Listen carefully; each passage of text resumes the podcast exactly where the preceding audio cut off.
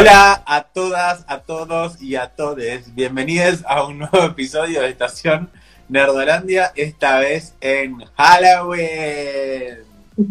Hola Giselita. Hola. Este especial que nadie pidió y sin embargo lo tienen. Vos lo que hiciste y yo me esmeré. Yo dije, acá tiro todo. Acá Hay te que- cago. Hay que esmerarse, dijo la Gisela. Hay que, acá te cago, vos me diste las películas, me diste la idea. Encima yo las vi antes que vos porque me las fumé enseguida las películas. El señor está recopado. Y Como bueno, cosas que pasan. yo también. ¿Qué le Sí, vamos a sí, hacer? sí, bueno, me está, me está clavando el coso atrás. Bueno. Pero bueno, detalles. Bueno, este Bien. capítulo va a estar dedicado a Halloween, justamente. Vamos a hacer un, un especial por las cuatro películas que salieron de Blumhouse en Prime Video. Cuatro películas que son exclusivamente de distribución de Prime Video, pero que son de Blumhouse hace un tiempito y andaban dando vueltas por festivales, algunas y demás. Pero bueno, ahora las tenemos oficialmente acá. Son estas cuatro y vamos a tener cuatro más en algún momento del año que viene. Ay, que se te vea la peluca de costado, por favor, te lo pido. Me había No sé olvidado cuál es mi mejor perfil. Me, me había olvidado cómo era. Antes de, de arrancar, me gustaría hablar un poquito sobre, sobre el, el concepto que tenemos de, de cine de terror hoy en día, porque me parece que es algo que ha ido cambiando un poquito. No sé a vos qué te parece, Gise, pero me parece Ay, que... ¿sabes qué justo te iba a decir eso? Eh, los- yo era un género que no lo tolero y te iba a decir, pero ¿cómo puede pasar que encima me enganché con las dos películas que vi? Está bien que ahora cuando, a continuación, cuando hable de las películas, voy a decir por qué me enganché, porque yo generalmente el terror psicológico o ese tipo de cosas es como que no lo disfruto mucho, me mantiene mucho tiempo en tensión. Y esta es la verdad que, si bien estuve tensa, eh, la pasé muy bien y me sorprendió. Bueno, Get Out fue la primera película que estuvo nominada del género, que es de la misma productora, por primera vez en la historia del cine como mejor película, que fue Claro. como, porque en realidad es un género que no, no- no. en los Oscars por lo general mejor película, rarísimo, y Get Out fue como, abrió esa puertita, ¿no? Exactamente. Y bueno, lo, lo que pasa puntualmente, y voy a citar a una de las personas que yo sigo más referentes que, que conozco que, y que habla muchísimo de cine porque sabe un montón, que es Santiago Calori, que él explicaba que en, hoy por hoy se, reconoce en sí o se, se cree que el thriller es un género, cuando en realidad el thriller viene acompañando a un género como es el drama o la comedia o en, o en este caso el terror. O sea, puntualmente, no sé, no sé las películas que viste vos, porque nos dividimos, se vio dos y yo vi otras dos, pero en el caso mío, una era un drama familiar, si se quiere, o sí, o un drama familiar medio de terror, con una, una adicional, si se quiere, de thriller.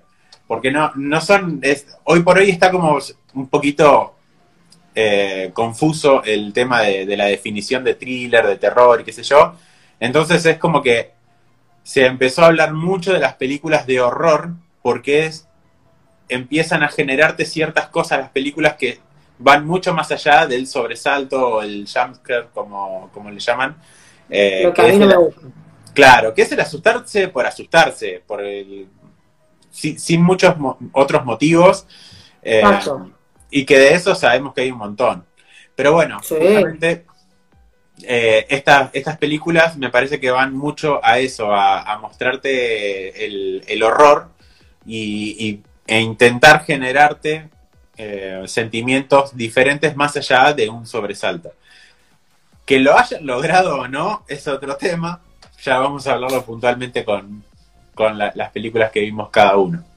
Quiero aclarar que no fue democrático, ¿eh? Él me dijo, vos mirate estas dos, yo miro estas dos. Pero yo no sabía igual ni de qué se trataban.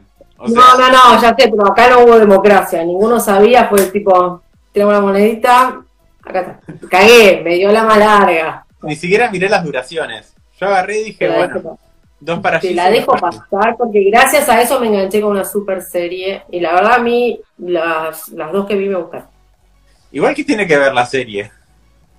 Ah, no sé, pero la empecé a ver en ese momento. bueno, voy a arrancar yo hablando de las dos pelis que vi. Que la primera que vi se llama Nocturne. Y sinceramente es como que yo las venía viendo y dije, mm, esto es como que ya lo vi en algún lado. Y, y sí, me resonaba de una peli que, si bien no vi hace poco, la vi hace mucho, pero es, tiene como una, una base prácticamente igual, que fue El Cisne Negro. Eh, ¿Película aparte? Sí, pero ¿y de qué va esta película? Bueno, son dos hermanas, las dos están en el conservatorio de música, las dos estudian piano, las dos música clásica, o sea, como demasiadas coincidencias. Justamente en el conservatorio una chica se había suicidado hace un tiempito, qué sé yo, y una de las hermanas, que es justamente la que no tiene tanto talento, encuentra el cuaderno de esta piba, lo empieza, de la chica que se suicida, empieza a mirarlo y es como que ese cuaderno le va tirando la posta de, lo, de cómo tiene que hacer. Básicamente es como un pacto con el diablo, lo que hace. Tampoco es tan misterioso lo que va a pasar, la realidad es que es como es todo muy predecible. Y no sé, la verdad es que, que me pareció que estaba bien dentro de todo. O sea, es una película que te puede llegar a entretener, pero no me generó muchas cosas, la verdad. Me entretuvo más un poquito la otra de, la, de las cuales le voy a hablar en un ratito. Pero esta lo que tiene, lo que tiene de bueno son por ahí algunos efectos visuales y demás, viste, cosas que, que me parece que están bien hechas. Pero después no vas a ver un diseño de producción muy elevado, o sea, no, no, no tiene. somos muy, muy, muy tranquilas en ese sentido. Eh, son relatos, historias. Sí, tal cual, tal cual. Pero yo creo que. Un yo medianamente bueno, por lo menos lo que me pareció a mí, eh, actuaciones decentes. No tengo nada que decir de las actuaciones. Sí, sí, las actuaciones en ese sentido están bien, eh, pero es como que, no sé, las dos que vi al menos me parecieron con una paleta de colores súper apagada, como que no, no encontré que le hayan dado una vuelta de roja como para decir, bueno, no sé, le meto esto, eh, no sé, Ahí bajo, gordo. Ahí voy, pa, ahí voy. Después, la otra que vi se llama Delay.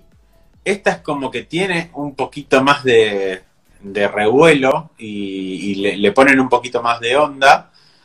Y la historia de esta es una chica de unos 15 años más o menos, papás separados, tiene que ir al campamento de arte, donde es bailarina, qué sé yo, que no quiere ir, que sí, que no, que sí, que no, qué sé yo. Bueno, nada, en algún momento está, el padre la está llevando, levantan a una amiga que estaba esperando el bondi para llevarla, paran en algún momento en la ruta y técnicamente esta chica mata a su amiga, Chan.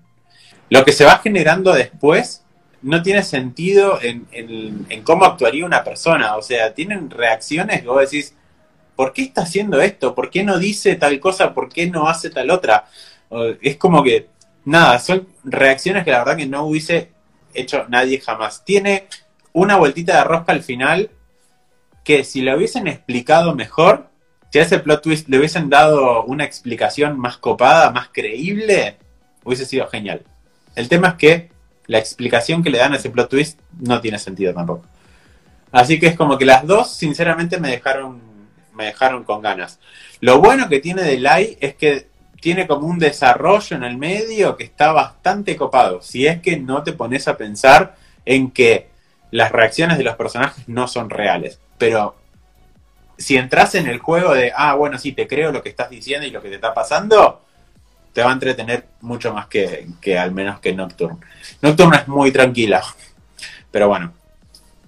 Es básicamente eso lo que me pasaron con estas dos películas de Blumhouse. Bueno, no sé, por ahí me dan ganas de verla, por ahí no. Estoy viendo tantas cosas que como media mareada. Eh, bueno, yo vi Evil Eyes o Mal de Ojos, un romance aparentemente perfecto se convierte en una pesadilla. Una mujer se convence que el novio de su hija tiene una conexión oscura con el pasado de ella. Bueno, eh, esta serie tiene casi todos actores hindú. La que hace la mamá de, de es la, la, la, protagonista. es una actriz británica, pero está todo entre India y Estados Unidos. Y hay algo que quiero es con esta serie es no hablar mucho con spoiler. O sea, más o menos de qué va la trama es eso. O sea, en la religión, la, la, madre está sumamente preocupada, la hija vive en Estados Unidos y está sumamente preocupada porque la hija no tiene relación y quiere buscar un novio. Entonces está todo el tiempo buscando un novio, tiene una relación como muy apegada con la madre. El padre como más tranquilo, como más light, total. O sea, está contada la, la historia si bien tiene, ya, sabemos lo que pasa en India, como de bastante tranquilo esa parte. Bueno, pero la madre se obsesiona y la cuestión es que la, chica la termina convenciendo, le, mete unas citas ciegas en Estados Unidos y bueno, eh, aparece otro tipo, el, que sus citas ciegas llegó tarde, y aparece un tipo súper atractivo y bueno, ese tipo a la madre nunca le cerró, nunca lo llegó a conocer, pero nunca le cerraba por cosas, era un tipo sumamente millonario, la tenía como quería, le dijo, deja de trabajar, deja de... Porque empezó a tener una conexión con ella y su pasado, y ahí vemos el pasado de ella. A mí me mantuvo en tensión todo el tiempo. O sea, no puedo hablar demasiado porque spoilearía el plot grandioso que tiene esta serie, porque en un momento la, vos pensás que la madre está totalmente trastornada y que está obsesionada con el pibe y ahí vemos qué pasa a continuación me parece que estoy spoileando sin spoilear así que mejor me callo y sigo con la otra. Ok. perfecto.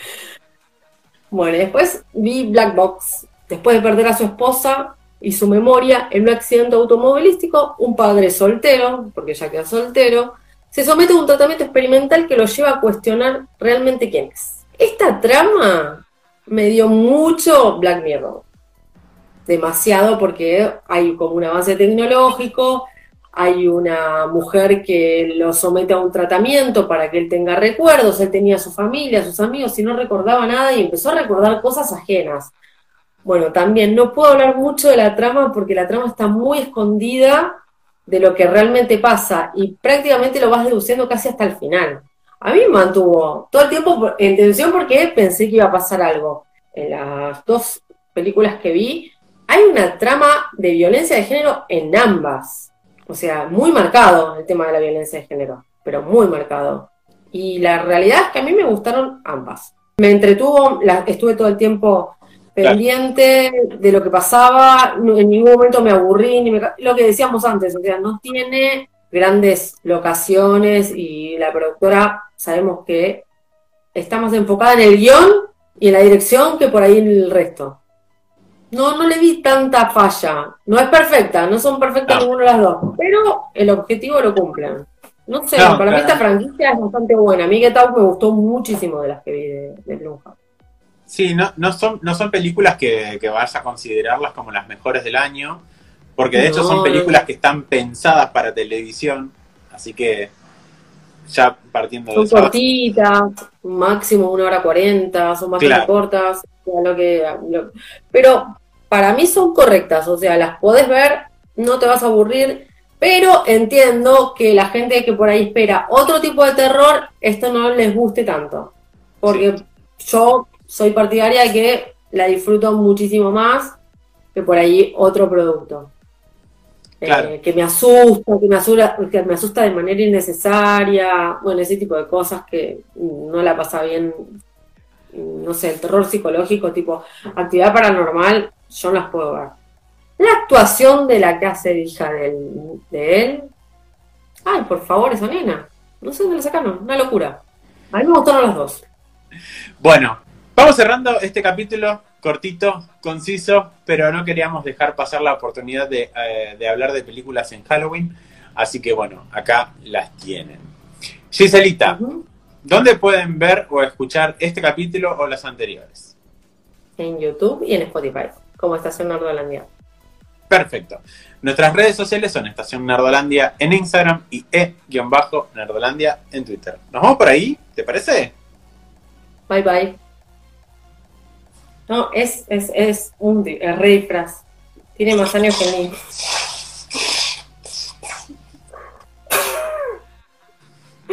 Pokis.